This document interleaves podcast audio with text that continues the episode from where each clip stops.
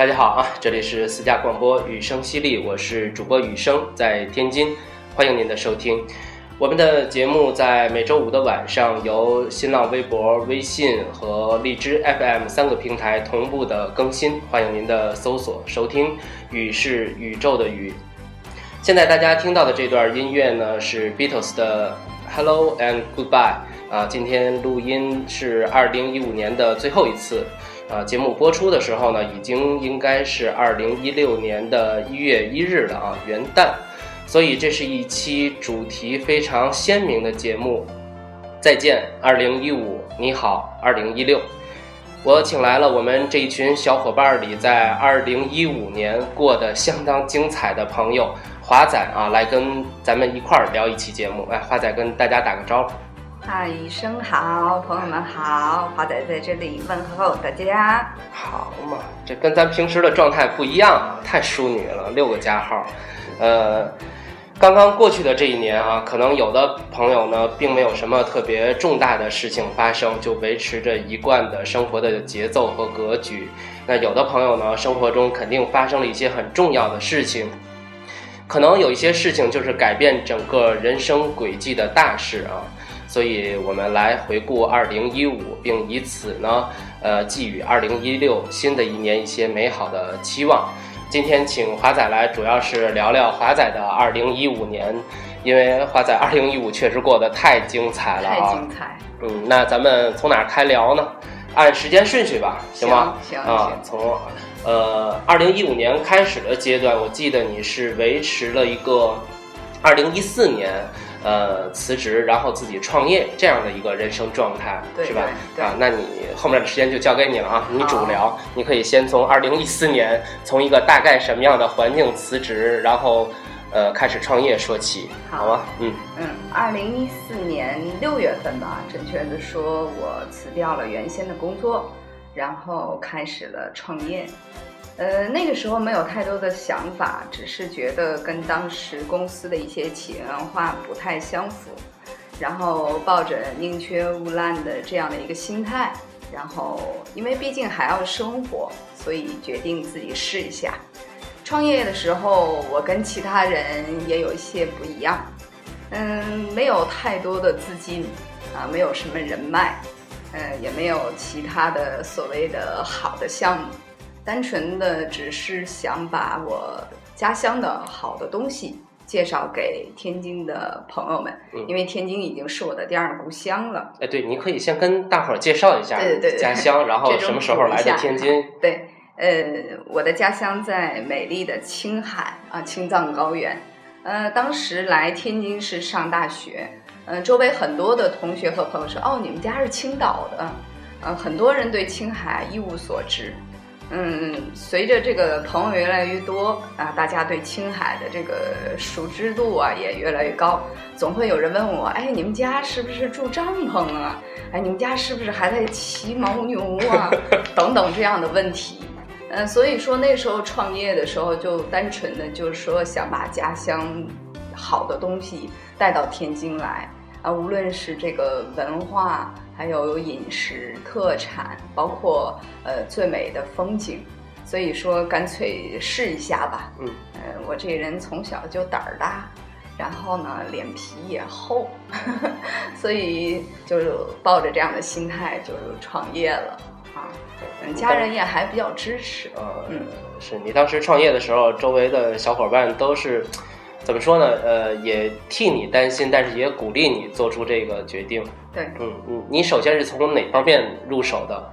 呃，最简单的就是特产，还有青稞酒吧。嗯，因为从小的这个生活习惯耳濡目染啊，家里的长辈啊，包括一些亲戚朋友，这些都是必不可少的。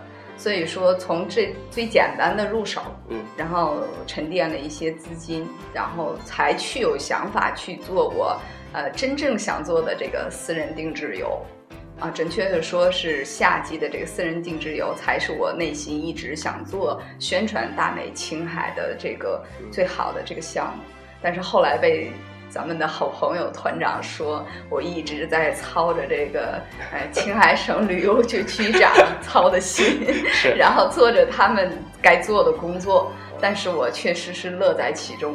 虽然说整个的过程真的是很辛苦。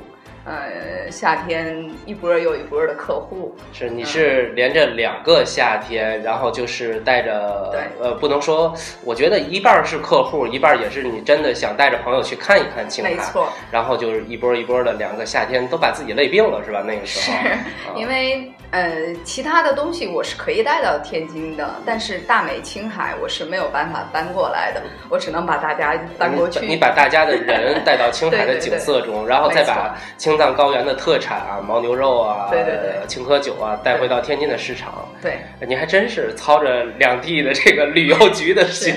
所以我一直在天津的这个朋友圈里被誉为这个大美青海文化宣传部部长，呃，这个义务的啊，那没有办法，这个本身就是有这个家乡情节，嗯啊，因为这个身为两地的这个人，我觉得我有这个责任，嗯，让大家了解更多的这种青海文化。呃，你现在说完这段话，你知道我的感觉是什么吗？我的感觉就是早晚你有一天会那个上天津电视台有一个女的那个女性节目的采访，那个我们 woman 啊，我 我趁你上那电视之前，我这我赶紧采访你一下。我很荣幸，这个雨生的这个二零一六年的第一档节目就能邀请我，真的确实我也憋了很久。对，主要是你难约，华华总难约，华总难约。太忙。来，咱接着就接着说啊，这个旅游这过程中。给你一些心得啊，还是什么？呃，其实真的就是一半客户，或者更多的是好朋友。嗯，过程中，首先我觉得最大的挑战真的就是身体。嗯，因为你有再好的想法，再完美的团队，再美丽的景色，如果你的身体不行，整个过程是不匹配的。嗯，你根本没有办法完成你预期想达到的效果。这个身体类主要是都涵盖了哪些方面的困难呢？比如说，呃，那边是高原，是吧？这边海拔就是平原，有这种客观条件上的，也有你这个整整。个策划这些旅游活动内容的这个心累是吧？还有你陪着一起去两地奔波的这种身体啊体力上的累。基本上最明显的，因为我已经来天津十年了，所以说每次回去的时候，高原反应多多多少少还是存在。嗯，还有一个最重要就是你说的这个心累，因为我全盘每一步都得要操心到。嗯，包括哪怕是在路途中，我也要跟大家不停的聊天。嗯啊，甚至大家累了都在睡的时候，我也不能睡，因为我怕影响司机师傅的心情。所以说，从头到尾，只有晚上休息的时候才能睡一下下。那我还要去整理转天所有的一些项目的安排。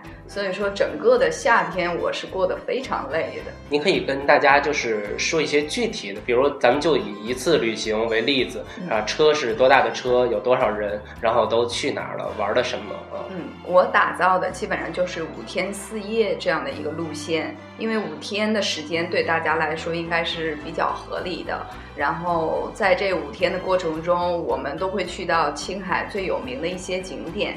啊，里面包括塔尔寺、青海湖，还有祁连的这个卓尔山，呃，包括茶卡盐湖，呃，途中呢，我们会经过门源的油菜花海，这些在青海当地来说都是非常有名的。那我们也会根据天气的情况，会去一些像那个贵德，我们去看黄河的发祥地等等吧，这些都是在包含其中。啊，五天四夜基本上是一个最完美的一个打造状态。如果时间再长，可能体力上也会有些不支，因为其他的景点离这个西宁市非常远。那我们光开车可能都需要一天，甚至是一天半的时间。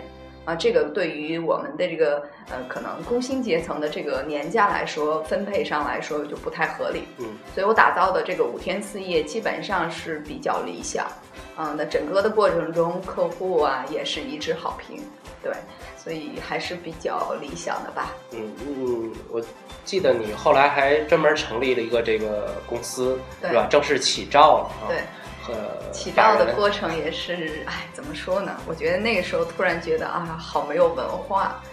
因为起照的时候必须要体现你的这个公司的文化，嗯包括一些呃生僻字啊等等，你得让大家知道或者能够记住。嗯，当时那个我的会计就跟我说：“你准备二十个名字吧。”然后当天晚上我就在电脑里下载了一个系统，就是金木水火土，你的姓名、你的这个生辰八字啊、都输进去，然后你要起三个字的啊还是四个字的名字，然后他会就推送一些得分儿高的。哎呦，这背后的故事你从来没跟我们说过啊，！因为嗯，其实我不是特别信这个，但是那个时候突然觉得就是没有任何的信息来源，所以就求助了。但是推送出来的全都是房地产的名字，然后突然觉得，哎呦，这算了吧，还是自己来。嗯，就在我在工商局排队等号的过程中，然后还还想了很多。嗯，突然觉得不是卖矿泉水的，就是卖这个这个很多跟我完全不挨着的。最后突然间就想到了康巴花儿这个名字。是这名字确实挺好听的，大伙儿也都反正都知道是吧？对，当时想的是，因为康巴对于藏族来说，它就是呃草原上的英雄这样的一个意义。啊，花儿呢是青海当地非常有名的一种小调，它每年六月份的时候都会在青海举行花儿大会。那这个这个过程中，呃，我突然觉得花儿呢跟我划的这个名字、也是谐音嘛，嗯然后本人又是木命，花字又带草字头，所以我觉得，可我听不懂了，听不懂了，听不懂了。那个，我其实嗯，还想问一下，嗯就是你辞职之后创业，自己首先从青稞酒入手，呃，那个时候大家都知道你是亲力亲为，是吧？呃，而且效益慢慢的就已经非常好了。呃，这个时候呢，你又引入了旅游的这个项目，嗯。其实这个在私底下做也没有问题，是什么心理上的变化让你下决心要去起招，成立一个正式的公司去做这些事情？嗯，其实从一开始，如果简单的你只是想哦，我通过买卖然后获得一些资金，其实没有问题。但为什么一定要起账？首先，我觉得对于将来跟着我出去玩的这些朋友来说，我得对大家负责任。是，所以我愿意去有一个这样的一个正式的一个企业的一个照。嗯除此之外，其实从内心里想，我还是想把它做成。啊，如果没有这一点的出发，那可能其他的都是零。啊，那个时候我就硬逼着自己，我觉得我一定要有一个这样的一个规划。啊，不管这个未来一年、两年、三年成与不成，我这个开始必须是要有的。啊，从小到大我都是这样。就是正规化的起步，是吧？从小打小闹那个还是零的一个对范畴，这一下就变成一了，是吧？对就是一个正式的开始，我才能够正式的去做后面的事情。嗯呃，后面起照之后，呃，有旅游，有酒，然后你又做了很多特产，黑枸杞什么的，对？对对可以跟大家再介绍介绍这方面，呃，唐卡呀，嗯，其实怎么说呢？我觉得青海的东西真的非常好，也特别好，特别丰富，无论是吃的、喝的、玩儿的，或者说刚才你说到的这个藏文化，嗯，呃，其实想要跟大家介绍，我觉得今天你给我一个小时真的不够。如果大家也感兴趣，我觉得我可以将来跟大家特意的去聊一下青海，因为今天我觉得我们去聊二零一五，然后去展望二零一六这个过程，我更愿意跟大家分享一下我过程中的一些心得啊，对。那连续两个夏天做了这种公司的两省市之间的文化交流的事情之后啊，我们知道你的状态又发生了一点儿小小的变化啊，嗯又去充电学习。对，这个是因为在这个过程中有了一些什么心得吗？啊，确实是，呃，以前呢，身边的人比较起来的时候，觉得好像自己还不错，嗯，因为以前在工作的时候还算是顺利，嗯、由于我性格的原因吧，就是嗯，交朋友比较容易，然后呃，去接待客户啊，维护客户的时候，可能天生就有一种亲和力，所以说没觉得工作起来有那么的复杂，那么难。但是自己创业了以后，确实就很多事情都得自己亲力亲为。突然发现自己身上少了很多，那这个时候最快的方式就是学习，嗯，所以我也是报了很多这个各种班儿，是我们都都都看见你每天那个 打了鸡血的状态。打了鸡血状态，然后到处去学习各种的课程，是是吧？参加各种比赛，还有一个演讲比赛，是吧？是得第六名，对呃，厉害，是企业家的这个对，演讲企业。家的，嗯，创业了以后，呃，认识了很多企业家朋友，嗯，不管他们是也像我一样刚刚初创型的公司，还是呃经了好多年的这个风雨的公司，包括有很多的这个上市公司的大老板。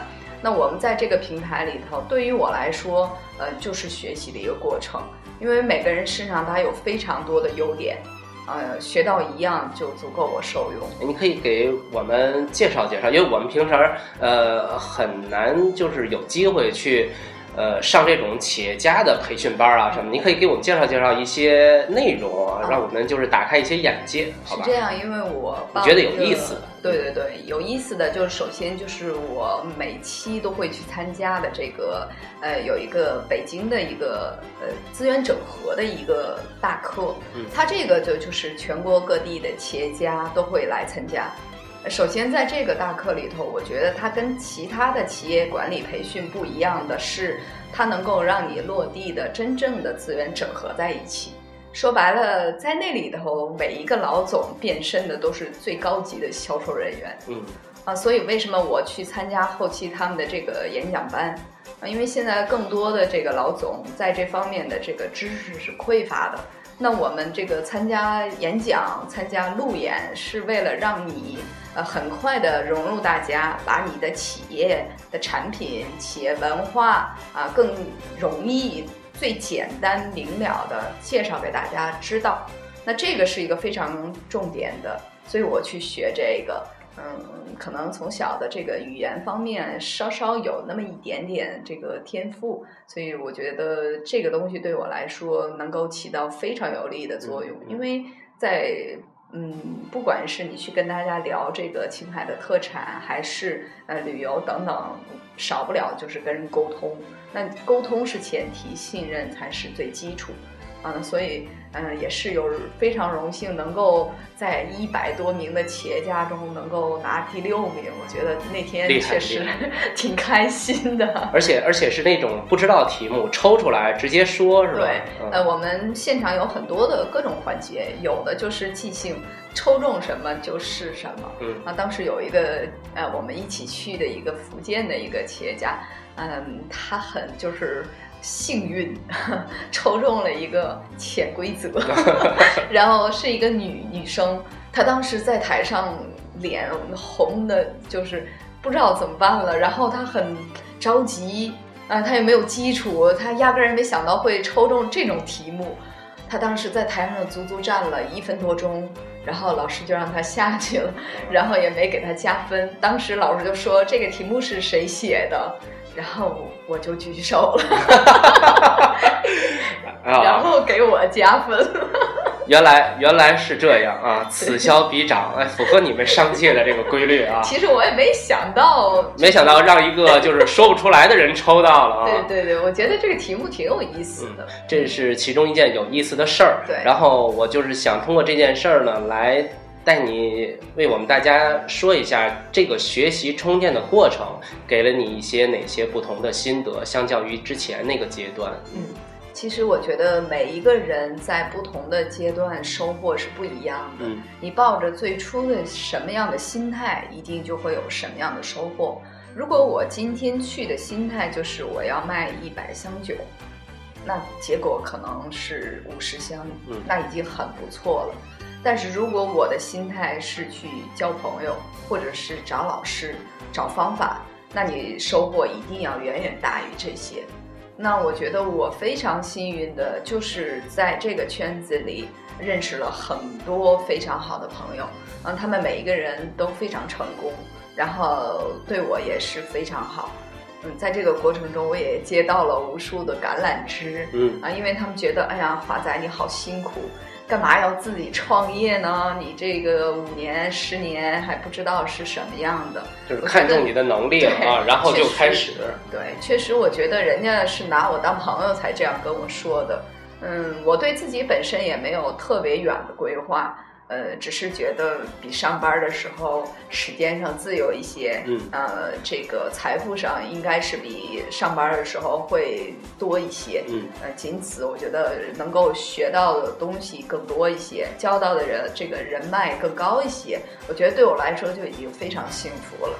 所以当抛出这么多橄榄枝的时候，我开始想。哦，那我确实是是有一些能力会被大家发现或者是认可的，在这个圈子里有一句话叫呃资源整合啊，整合别人是能力，嗯，被人整合是魅力，嗯啊，无论你做出哪样的啊，都是一种收获吧。厉害厉害厉害！呃，你下面是不是要拐点了？就变成 从这个学习充电的一个企业老总，然后马上又要再次就业上岗的一个地方。那咱们先听首歌吧，也聊了二十多分钟了，咱们咱们休息一会儿，好吧？好。呃，你这首歌你选的是《一路逆风》，邓紫棋的。嗯，为什么选这首歌？啊，我觉得我喜欢歌的时候都是先看词的。嗯嗯，因为这首歌词除了励志以外，更多的是一些当下年轻人非常关注的话题，里面提到雾霾呀，嗯啊，提到线下的遇到一些困难挫折。嗯，在这个过程中，我觉得我们需要做的就是保持好自己的方向目标啊，这个是坚定不移的。然后你一路逆风的时候，最后一定会收获满满。哎呀妈呀，太深刻了，这课没白上啊，华仔啊！哎那咱们来听这首歌，好吧？休息一会儿啊，一会儿回来咱们接着聊。嗯。好。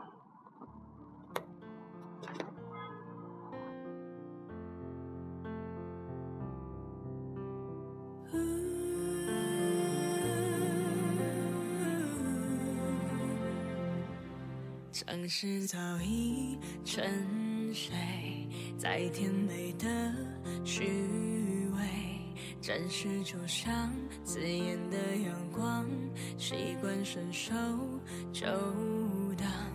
我像火烧在大雨下，伤最后微弱的我啊，看不见过往的心讲？生活就像一场繁华里的流浪，多少欲望像汹涌的浪，吞噬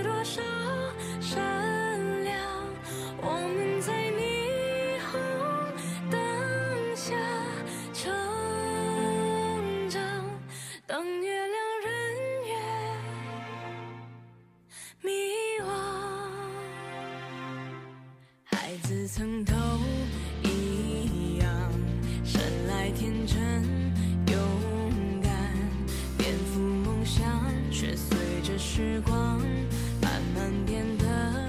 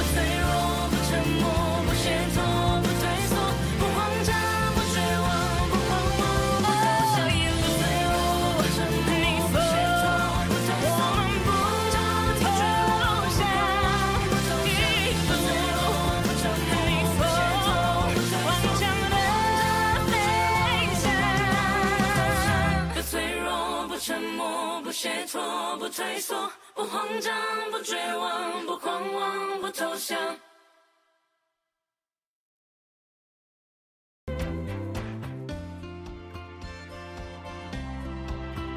好，咱们回来啊，休息了一会儿，接着聊。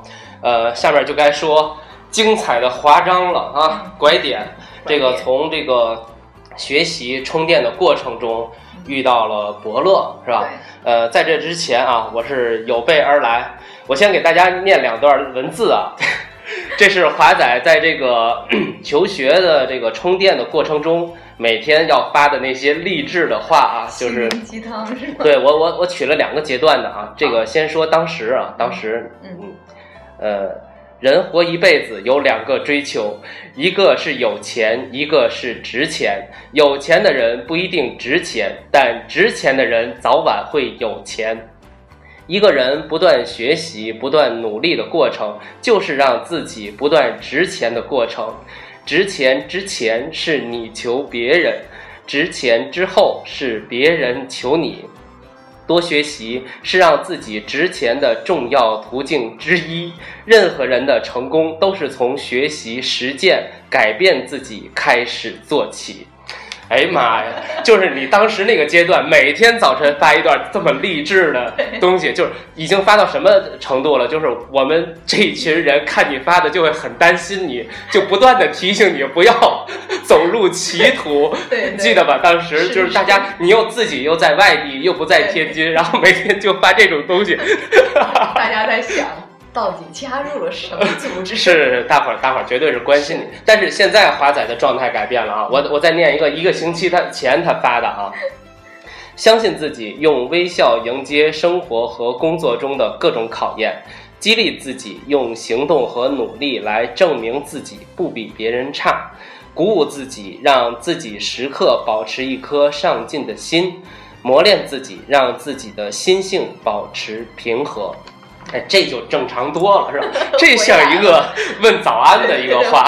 刚才那个夏天有点荷尔蒙分泌的太多了。对，看出来了，是所以所以关注我。啊，也也也可以，也可以证明佐证一下你当时充电的那个状态，确实每天都鼓足了劲儿，对，也所以遇到了人生的拐点。啊，接着说吧，后面归你了。对，嗯这个嗯伯乐哈，哎呀，我也没想到这个一切来的那么突然。哎呀，别铺垫了，快整吧。呃，其实我觉得，嗯，印证了那句话：当你准备好的是一切该来的就顺其自然来了。嗯嗯，在这个过程中就是充电嘛，然后在一期的这个企业家的这个培训过程中，认识了我现在的老板嗯啊。其实说这个的时候，作为好朋友应该都不陌生了，因为华仔又再就业，再就业，再就业，呃，一个月，一个多月了，是吧？对嗯嗯嗯，刚刚过了试用期，嗯嗯啊嗯这个过程还是挺享受的。嗯，认识的时候我们是以企业家的这个身份认识的，然后聊得比较投缘。嗯，可能是同龄的原因，再加上有一些点比较默契。嗯，因为当时很多企业家向我抛出了这个橄榄枝，啊，我也没有太当一回事儿。为什么呢？因为我觉得我已经下定决心要做一个企业家了。嗯啊，其实那个时候多多少少被一些虚荣心膨胀着，啊，觉得有人叫我李总还是挺爽的，这这周围咱们也有这样成功的朋友，是吧？确实是。对，嗯，尽管这个创业的过程很辛苦啊，我每天要扮演不同的角色啊，今天是董事长，明天是总经理，下午有可能就是搬运工、送货的等等，但是还是乐在其中。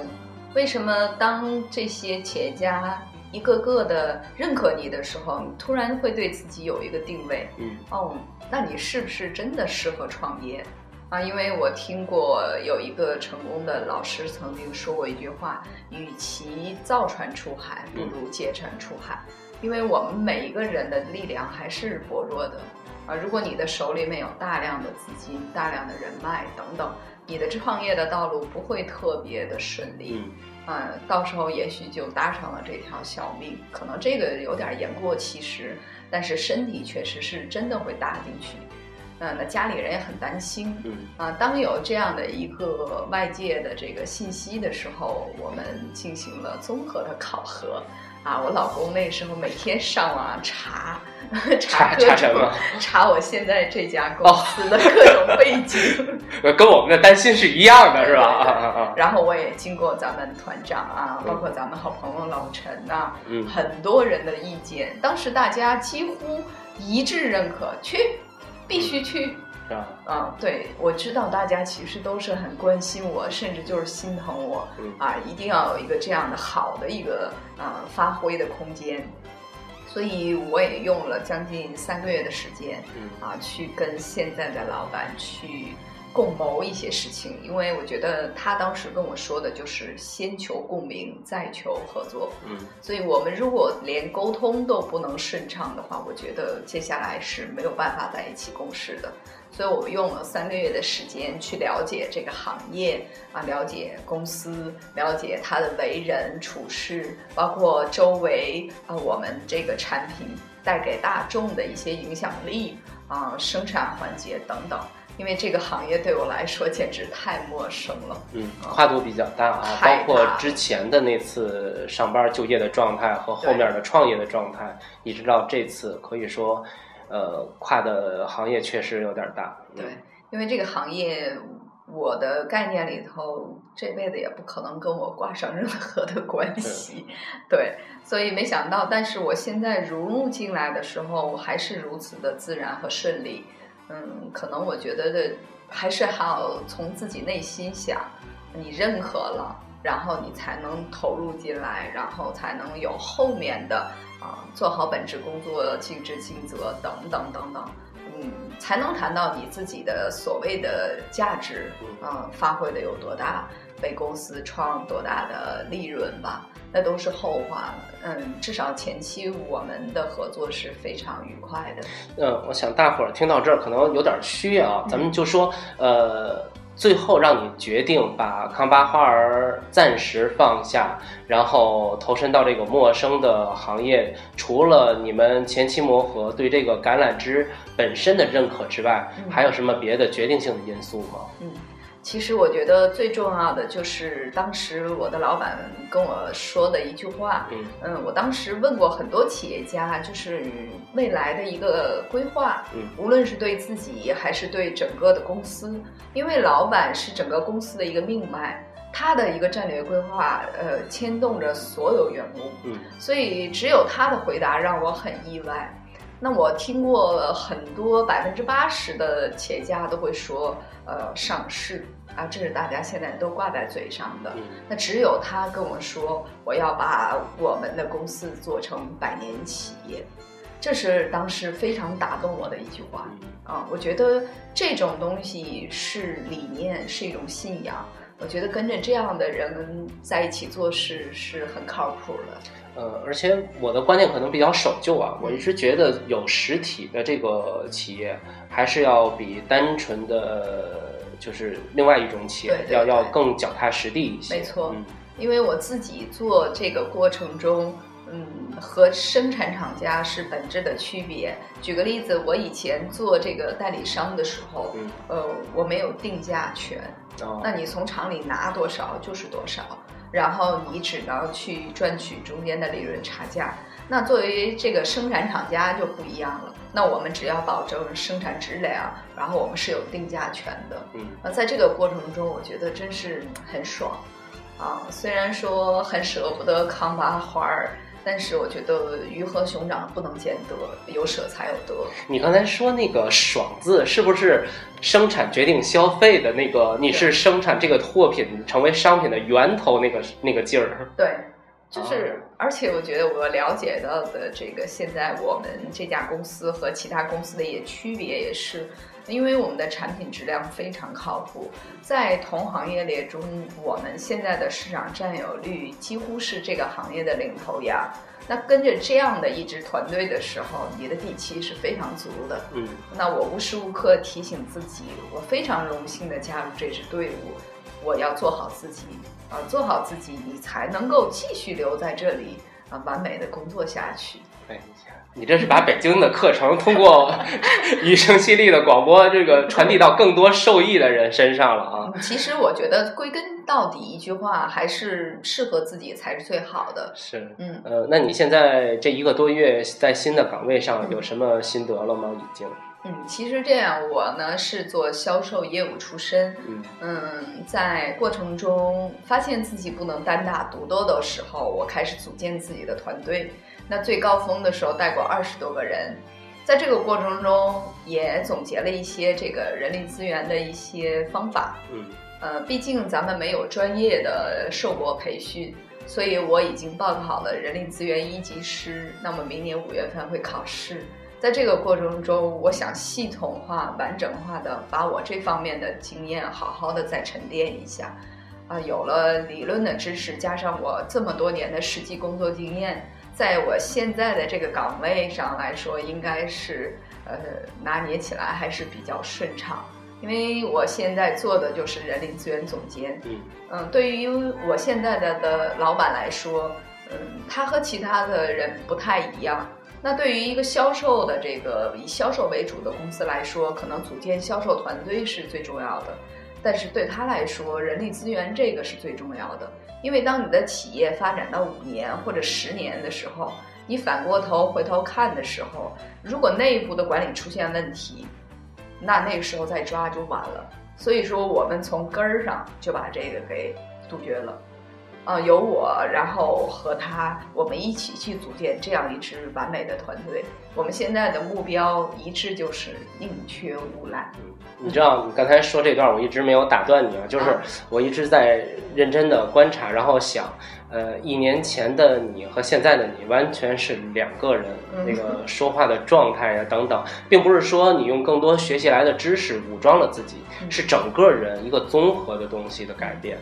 所以我觉得今天请你来很好，和就是很符合我今天要做这期节目的初衷，嗯就是通过回顾二零一五年，然后总结一些得失，然后更好的带着这些东西去到后面的日子里去指导后面的生活越过越好啊！这怎么把结束语说出来了啊？咱接着说啊，还没说完呢啊！不要不要关机啊，朋友们。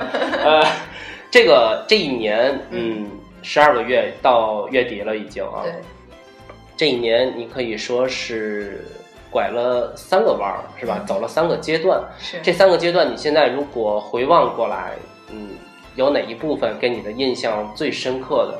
然后你自己体会到的一些东西，你愿意跟大家分享的有什么？嗯，呃，最深刻的就是，嗯，我开始去自己跑一些业务。跑业务的时候，那可能是以渠道为主，嗯因为我没有实体的门店。这是你自己创业之初那个阶段，对对对？嗯没有实体的门店，然后我只能去走一些渠道。嗯那在这个过程中，其实最辛苦的是还要扮演不同角色，例如我还要去报税嗯啊，我还要去银行，这些都不是我擅长的，但是逼得你不得不去学习，甚至连开发票这么简单的事情我都做不好。因为我我第一次就开废了好几张发票，然后这个过程中，我觉得，嗯，总结下来，不是每一样东西你都能够擅长的。嗯我觉得最重要的是术业有专攻，嗯，然后你把你的长处发挥出来，然后提高你的工作效率化。这个对于我们当下的年轻人来说是最重要的，我。觉得你这点说的特别好。嗯嗯因为时间对我们来说太宝贵了。以前我们可以是呃通，这个通怎么说呢？我们每样都会一点儿，这个在生活中是非常好的。我们可以填补我们生活中的一些无聊，去交朋友啊，我们有谈资。但真正在工作中，我觉得还是需要精，不是样样精，因为我们只是个凡人。嗯啊，我觉得只需要一到两样，能够在你的本职岗位上发挥到极致，我觉得就可以了。其他的东西，我觉得团队应该是互补的。这这句话说的非常的扎根儿啊，嗯非常的踏实。嗯，然后咱咱们再说最后一个话题啊，嗯呃，也是刚才涉及过的一个话题。嗯呃，老陈曾经也想跟大伙儿聊聊，嗯就是关于现在呃，无论从社会的政策还是年轻人的想法，都想去创业。那作为一个辞职创业，有了自己的品牌，并且效益慢慢逐渐转好的时候，又再次就业的人嗯，你怎么跟大家来聊这个年轻人创业这个问题呢？嗯，其实这个年轻人也分啊、这个年龄。嗯我一直觉得三十岁以下的可能尝试是没有问题的，嗯。因为我再有次这样的一个再就业的时候，我会站在双方的角度去考虑问题，呃，因为我知道老板真的不容易。啊，因为咱们身边有这样的人。那我们除了以朋友的身份，更多的一层可以站在老板的角度去替他考虑一些问题，就像现在我的老板是一样的，呃，他的一些决定或者是很多的想法，刚开始我也是理解不了的。比如说，他会让我们坚持锻炼身体，那我现在想想，这是对的，嗯因为身体是根本，你没有了一个好的身体，再多的再多都是假的。所以说，在我们考核里的一项就是身体。嗯，就我们会以一年请的病假的次数来决定你是否适合留在这个团队。哦，太专业了，这这个还真是我第一次听说考核身体，而且你刚才阐述完之后，我觉得这还是非常合理、非常有必要的。对嗯因为，嗯，对于企业家来说，他们身上的担子要比我们重很多。曾经一堂课上就说，员工大不了就是跳槽，对于老板可能就是要跳楼。当时大家是一笑而过，但是那个时候你站在企业家的角度，确实就是这样。所以说，为什么现在我要站在再就业以一个员工的身份去说的时候，我觉得，嗯，都是双面的。嗯，对于现在我来说，我可能更游刃有余的去解决这双方，这也是人力资源必备的一堂课。所以说，在这个过程中，我能够做到的就是，呃，站在的员工角度去替他们解决后顾之忧，因为我们的公司实力够强大，然后让他们没有后顾之忧的情况下，尽心竭力的去工作，体现个人价值。那站在这个公司的角度的时候，我可能就想怎么样替呃公司的老总们去分担，然后把我们的目标细化，然后再派下去，啊，最终反馈上去以后拿到一个好的结果。这个我一直就是特别习惯性的说一句话，就是螺旋式的上升进步。嗯我觉得从你这一年来看呢，就是非常典型、非常标准的这种方式。嗯呃，通过自己的辞职、创业，然后学习、充电，再就业，这每一个阶段都是通过前一个阶段发现了自己的不足，然后弥补，然后有了新的思考，再去做下一步的选择。对，这个时候的你，呃，从新的呃老板的视野里，你们的位置也跟直接招上来的呃就是没有这些经历的员工是不一样的。对，我相信你们互相的这种对话呀、沟通，可能基础就比较的厚实。没错，这个我觉得之前有一些信任，嗯老板曾经说我，其实像我这样的能力的人，外面一抓一大把。呃，为什么选择我？呃，最大的一点就是我这人听劝。当时我不太理解这个，后来我想一想，就像你刚才说的，我们每一个人在遇到困难的时候，或者遇到一些问题的时候，如果能够顺其自然的想到解决的方法，嗯那是因为你这么多年的经验的一个沉淀。如果不能的时候，要听取身边适当的人给你适当的这种呃安抚或者是解决的方法。当然，最重要的还是你要听得进去。如果你听不进去，你说一切都是没有用的。当你听进去的时候，呃，最重要的一句话，鞋合不合适，只有脚知道。啊、你要去学会调整，在最佳的时间啊、最佳的状态中调整成最好的那只，找到自己。啊，我觉得这是这是最重要的。所以，对于现在的人要不要创业，我觉得这个不重要，重要的是你到底适不适合，在不适合的时候，是否能做到进退自如。对，一个是你是不是真正适合创业的人，另外一个就是你是不是到了去需要去创业做这件事情的时候。对，嗯，好，那今天啊、时间差不多了啊，很高兴请到花仔跟我们一起通过回顾他的二零一五年，那对二零一六年呢也有了一些新的心得，带着一些心得去过新的日子。哎，对你对二零一六年有什么新的希望，也可以跟大家说说。嗯，二零一六年我们要搬新的职场了，嗯，这也是老板对我们的一个很大的认可。呃，所以说，我觉得这个对我来说是非常开心的事。嗯，其次就是我要打造一支非常完美的这个销售团队，这是我二零一六年的重要的工作。好，你这个现在句句话都离不开你这个新的职位了啊！看来看来这个企业是真不错。确实是这样啊啊！好，那今天就聊到这儿啊！也希望通过这期节目，所有雨声犀利的朋友们都可以回顾一下自己的二零一五年有一些什么所得所失，然后想带着一些什么样的心情和状态去到已经开始的二零一六年。祝大家二零一六年都过得好！这期节目就到这里，再见，拜拜。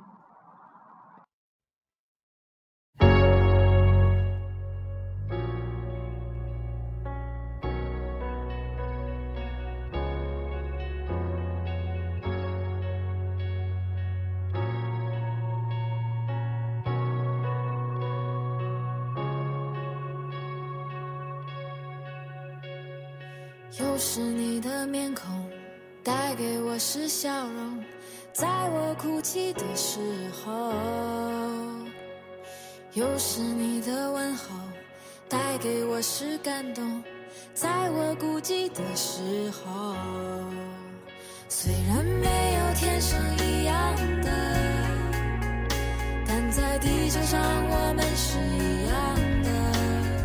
尽管痛的、哭的、没说的，转